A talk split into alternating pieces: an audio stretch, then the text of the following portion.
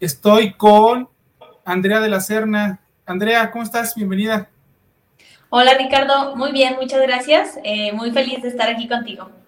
Vale, qué bueno, pues gracias por aceptar la invitación. Bueno, ¿quién es Andrea? Eh, yo creo que me defino como alguien muy alegre, muy creativa y alguien líder también. oye, estás bien jovencita, ¿cuántos años tienes? Eh, tengo 23 años y justo en diciembre ya por fin acabo mi carrera. Ok, pues felicidades. Oye, platícanos un poquito de, tu emprendimiento, que es muy fresa. ¿Por qué surgió? ¿Cuál es el propósito? Bueno, para todos los que nos escuchan, que no sepan que es muy fresa, eh, hace cuatro años empezó mi negocio, se llama Muy Fresa, y hacemos arreglos de fresas con chocolate.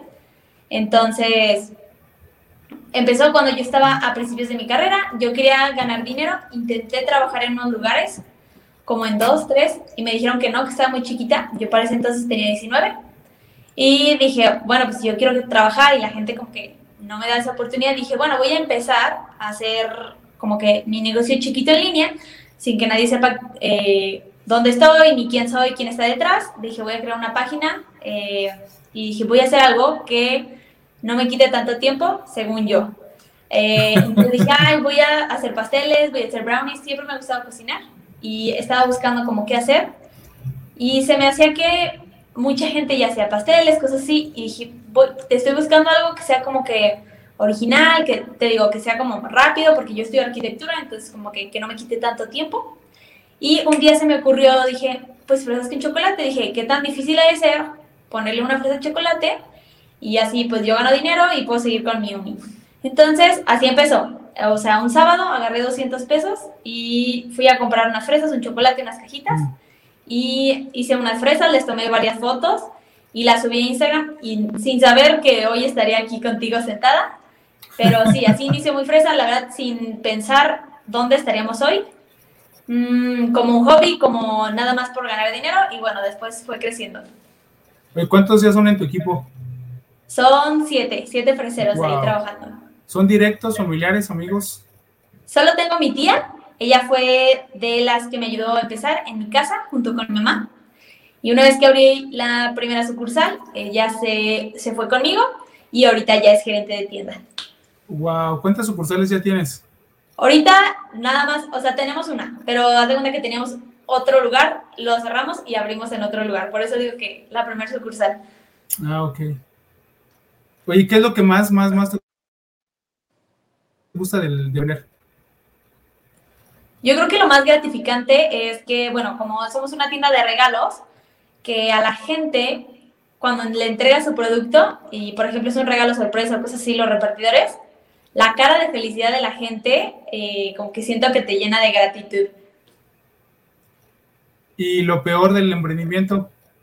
Yo creo que es lo que la gente no ve, que es como todo lo que está atrás, que, no sé, que te desvelas, que te paras temprano, por ejemplo, yo que es fruta y que tengo que conseguirla del día, nos ha pasado que se acaba la fresa y levántate al día siguiente temprano a meterte, aquí se le llama agropecuario, eh, donde es como eh, un lugar de puros productos básicos, entonces métete al tráfico, al hacia el caos, a conseguir la fresa y sacarla de ahí. Entonces como que siento que son cosas que, que la gente a veces no ve, pero es como muy difícil estando detrás. Oye, ¿y en qué, la, en qué la has regado? O sea, ¿cuál ha sido, aquí, eh, yo tengo esa palabra de en qué la has cagado, ¿cuál ha sido la más, el error más grande que has tenido y qué, cuál es el aprendizaje que te dejó? Ay, eh, yo creo que cada que la regaba, o sea, más bien, como que siento que la regué en un punto en todo para poder mejorar. Así que me acuerdo de algo así muy, muy grande. Eh,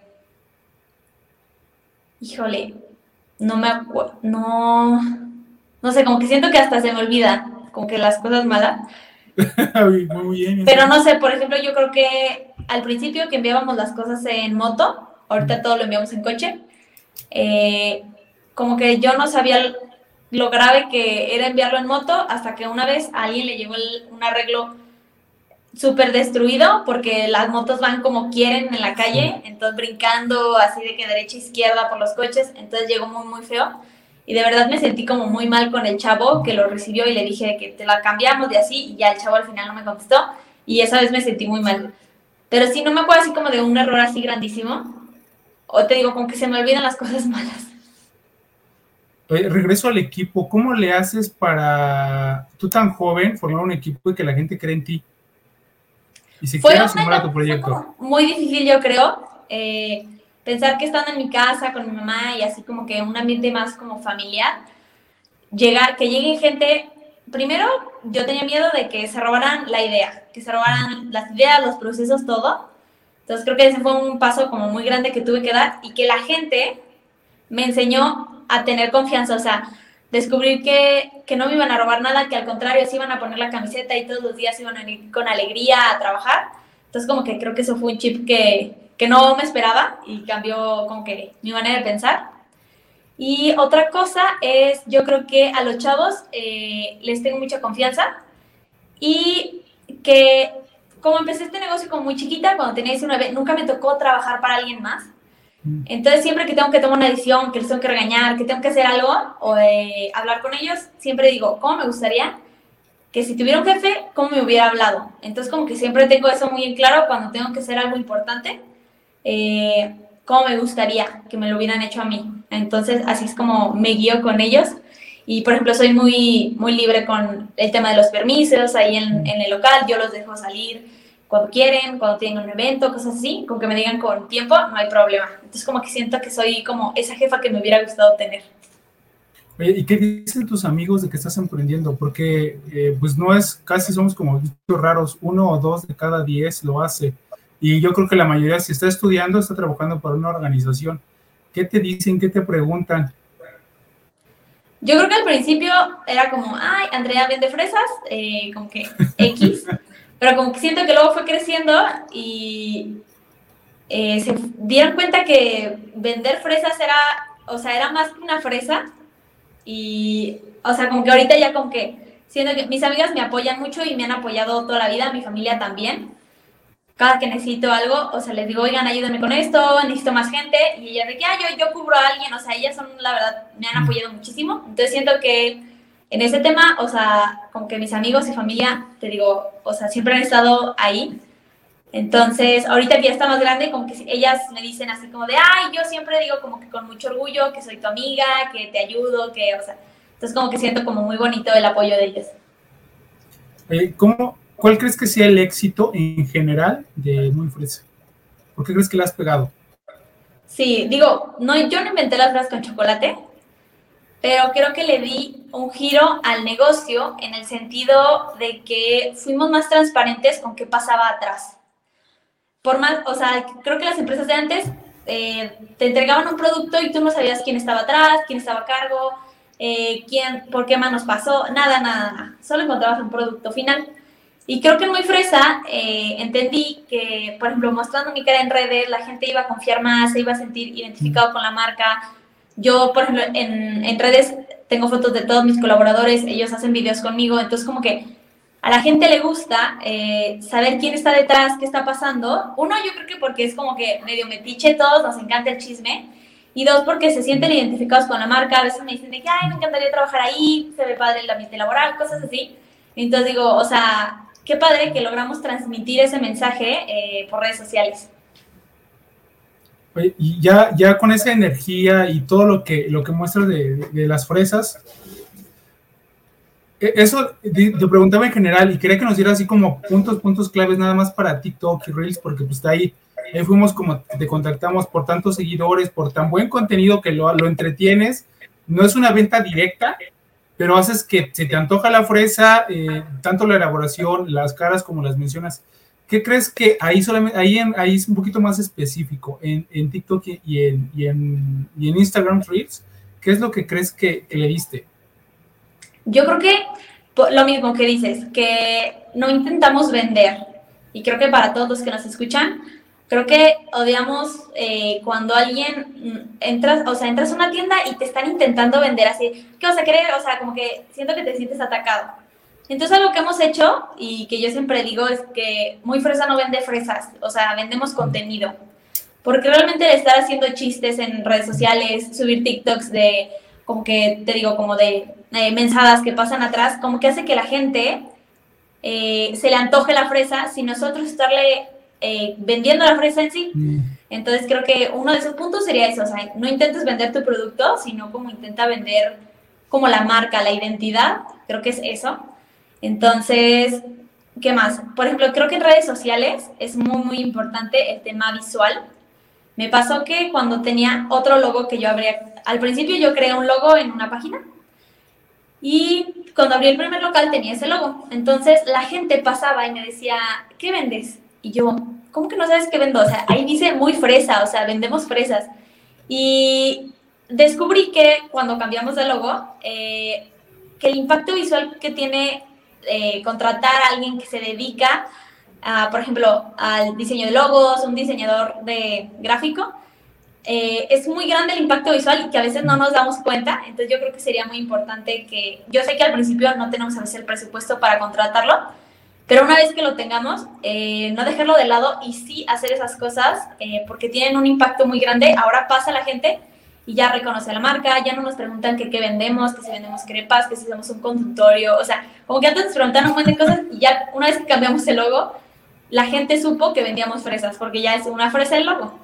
Entonces yo creo que ese también sería un buen consejo y que no nos demos por vencidos porque yo creo que ser emprendedor es de todos los días yo siempre lo comparo como que creo que es más fácil trabajar porque tienes un horario y en el momento en el que sales se te olvida todo. O sea, tú ya eres libre y ya eres dueño de tu tiempo.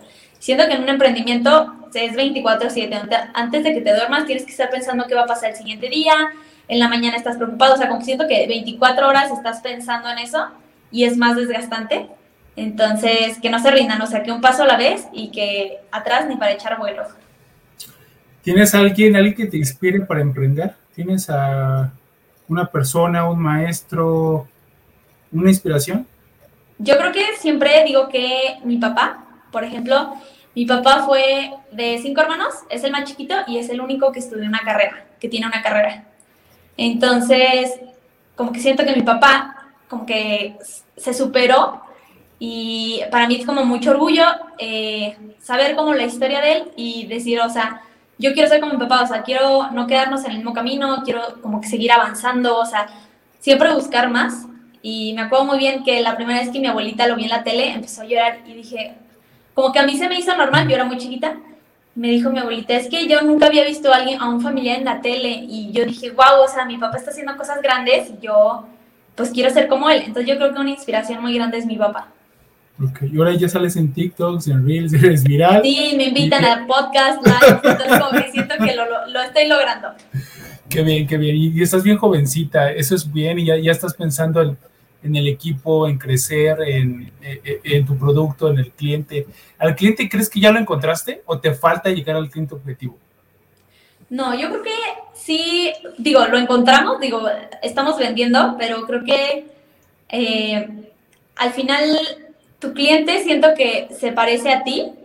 Quiero, o sea, como que aclarar ese punto. Al final la marca es como una partecita de tu personalidad. Entonces todos tenemos, cada marca tiene una, una partecita de la personalidad de quien la creó. Entonces siento que los clientes son como tus amigos, o sea, porque al final eh, congenias con ellos. Entonces siento que como que sí he encontrado a mi cliente porque todos los que están en redes sociales detrás viendo las historias, por ejemplo, de Instagram, siento que son mis amigos y siento que como que compartimos un mismo humor, por ejemplo. Ok, qué bien, ¿eh? Oye, te, el equipo, eh, ¿cómo ves, eh, dices tú, alguien, alguien que, quiere trabajar, hay un perfil para, para trabajar en Muy Fresa? Sí hay un perfil, por ejemplo, bueno, depende del puesto, pero por ejemplo, el puesto de repostero o es el que hace las fresas, Siempre busco gente en las entrevistas, gente que me dé esa buena vibra de que es muy chambeador, como que tiene, es positivo, eh, que le encanten las manualidades, eso es como que esencial porque todo el día estamos haciendo cosas con las manos. ¿Y qué más? Y también siempre pregunto eh, si están dispuestos a salir en redes sociales, porque eh, como yo enseño siempre las fotos de todos, los hago bailar, cantar, o sea, entonces como que siempre les pregunto que si están dispuestos, porque si entran a trabajar muy fresa, o sea, es seguro que va a salir su cara ahí. Y me ha pasado que los chavos me cuentan que, por ejemplo, una vez estaban eh, unos chavos en una cadena de un antro antes de pasar Y alguien más que estaba formado les dice, ay, ustedes son los que trabajan en Muy Fresa.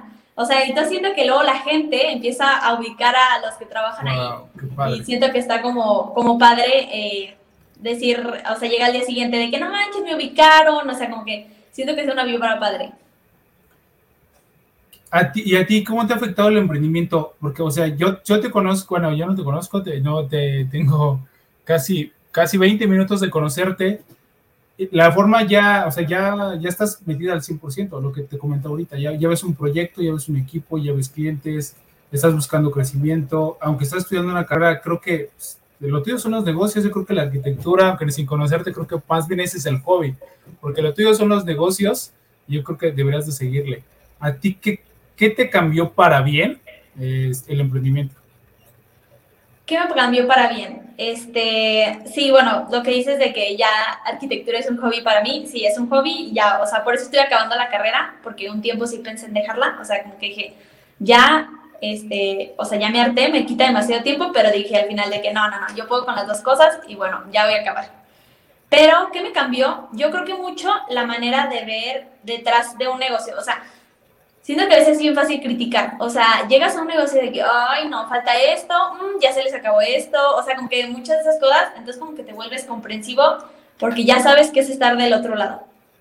Y también me pasa que soy como mm, más apegada a la gente que me ayuda. Por ejemplo, a todos los colaboradores que tengo, o sea, como que, que ellos me presten su tiempo yo me hago súper apegada a ellos y cada que se me va uno, o sea, digo, ay, no, qué feo, o sea, como que sufro de que se me vaya.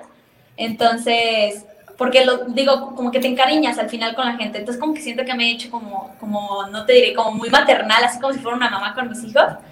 ¿Y qué más me ha cambiado estando detrás? Yo creo que ser más responsable, o sea, te digo, porque al final es un trabajo de 24 horas y así no quieras levantarte, o sea, te tienes que levantar porque al final este, los clientes no van a recibir las cosas si tú no te paras por la fresa, por ejemplo. Entonces siento que te haces súper responsable y controladora de tu tiempo, o sea, cañón, o sea, en tu calendario yo siento que yo escribo así un montón de cosas y en, y en el día me encanta así estar palomeando que, que hice muchas cosas, no sé si te pasa igual, pero me encanta ser súper organizada y, y sentir que hice muchas cosas en el día. Okay. Oye, pues, ¿qué consejo le darías a los a, las personas que van a salir de una carrera o que están en la carrera y quieren emprender, que están en una situación muy, muy similar a la tuya? Para que no la caigan tanto, se equivocan, sufran, pierdan energía y dinero, ¿qué consejos les darías? El tema de emprendimiento. Yo creo que les daría el consejo, eh, empieza hoy porque mañana vas un día tarde. Me pasó que por empezar ese sábado, sin saber qué iba a pasar, hoy estoy aquí con, o sea, como que este gran emprendimiento que tengo. Y Muy Fresa no fue mi primer emprendimiento, realmente tuve un emprendimiento antes de Muy Fresa, vendía maquillaje por redes sociales y me duró como casi un año yo creo, que llevaba los dos emprendimientos hasta que me decidí por Muy Fresa porque ya era como mucha carga de trabajo. Entonces siento que no está mal fracasar, siento que al final eh, te deja mucho mucha sabiduría, eh, cualquier cosa que empieces, entonces yo más bien les diría, empieza hoy, de verdad, porque no sabes dónde vas a estar mañana. Ok, bien. te voy a mencionar una palabra, eh, por favor, la primera palabra que te venga a la mente. Eh, así random, yo digo lo que se me venga. Sí, lo que se, lo primera, lo primera, la primera. Amor. Dime, dime. Amor. mi novio. Trabajo. Muy fresa. Líder. Eh, ay, Dios mío, eh, el de Facebook. ay, te me olvidó su nombre. Muy fresa. Eh, mi logo. Empresa. muy fresa. Pasión. Pasión, fútbol. Arquitectura. Mm, mi proyecto final. Inspiración. mi papá. Amistad. Amistad, mi mejor amiga. Futuro. Eh, incierto. Emprendimiento. Emprendimiento, eh, emoción. Talento. Mm, talento, eh, divertido. Aguascalientes. La gente buena. México. México, rico. Familia. Mm, mi familia. ¿Equipo? Equipo, eh, los freseros. Innovación. Innovación, eh, cajas. Andrea de la Serna. Eh, líder. Bien, bien, bien, bien. Oye, pues algo más que, no, que quieras agregar, decir al público que te escuchó, que te vio, que te está viendo, por favor. Eh, pues muchas gracias por vernos. Eh, siempre que acabo como de que me inviten a un lugar así, eh, siempre digo de que, bueno, a toda la gente que nos ve, gracias por regalarnos, por ejemplo, estos 20 minutos de su tiempo y por regalarnos su tiempo escuchándonos. siempre les digo que si le toman captura de pantalla a esto y nos la mandan a muy fresa, van a tener 10% de descuento en su próximo arreglo por regalarnos su tiempo. Bien, entonces gracias. Oye, pues cuéntanos eh, a ti dónde te pueden seguir si quieres compartir tus redes personales y a Muy Fresa, página web, redes sociales, dónde seguimos, dónde, dónde, y dónde podemos comprar. Yo desgraciadamente no sé si mandas hasta la Ciudad de México, pero dónde te podemos encontrar todo, todo de Muy Fresa, por favor. Ubicación, redes, todo, todo, todo. Ok, ok. Esperemos algún día Muy Fresa esté en la Ciudad de México. Espero muy pronto llegar allá. Eh, si vienen a Aguascalientes a visitarnos, estamos en Rivero y Gutiérrez 322, de 11 a 7. Eh, nos pueden encontrar en Instagram con muchos contenidos para que se diviertan, como muy.fresa.ags. Y si me quieren buscar en mi Instagram personal, es Andrea de la Serna, todo pegadito.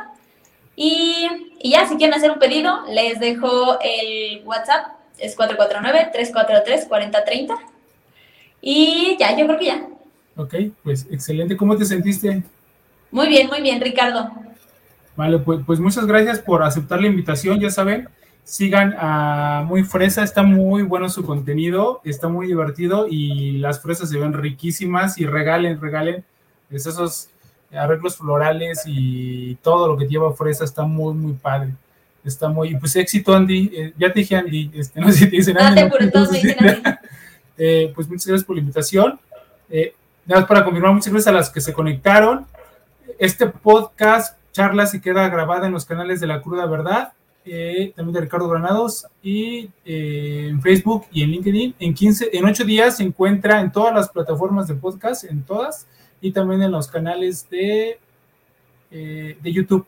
Ahí vamos a estar. Y también pequeñas partes de esta conversación va a estar en TikTok y en Reels para que también nos ayuden a compartir y a dar like y te vamos a etiquetar. Ahí vamos a etiquetar a Muy Fresa y y también atiende. Pues muchas gracias a todos ahora sí y nos vemos la próxima semana con otro capítulo y dentro de 15 días con otro super invitado. Pues muchas gracias y nos vemos hasta la próxima. Bye, Andy. Gracias, bye. Este podcast es llevado gracias al patrocinio de Panadería y Repostería Saludable Welker. Gracias por acompañarnos en este podcast. Esperamos que te haya inspirado para crecer dentro de tu organización y domines tu industria. Soy Ricardo Granados. Hasta la próxima.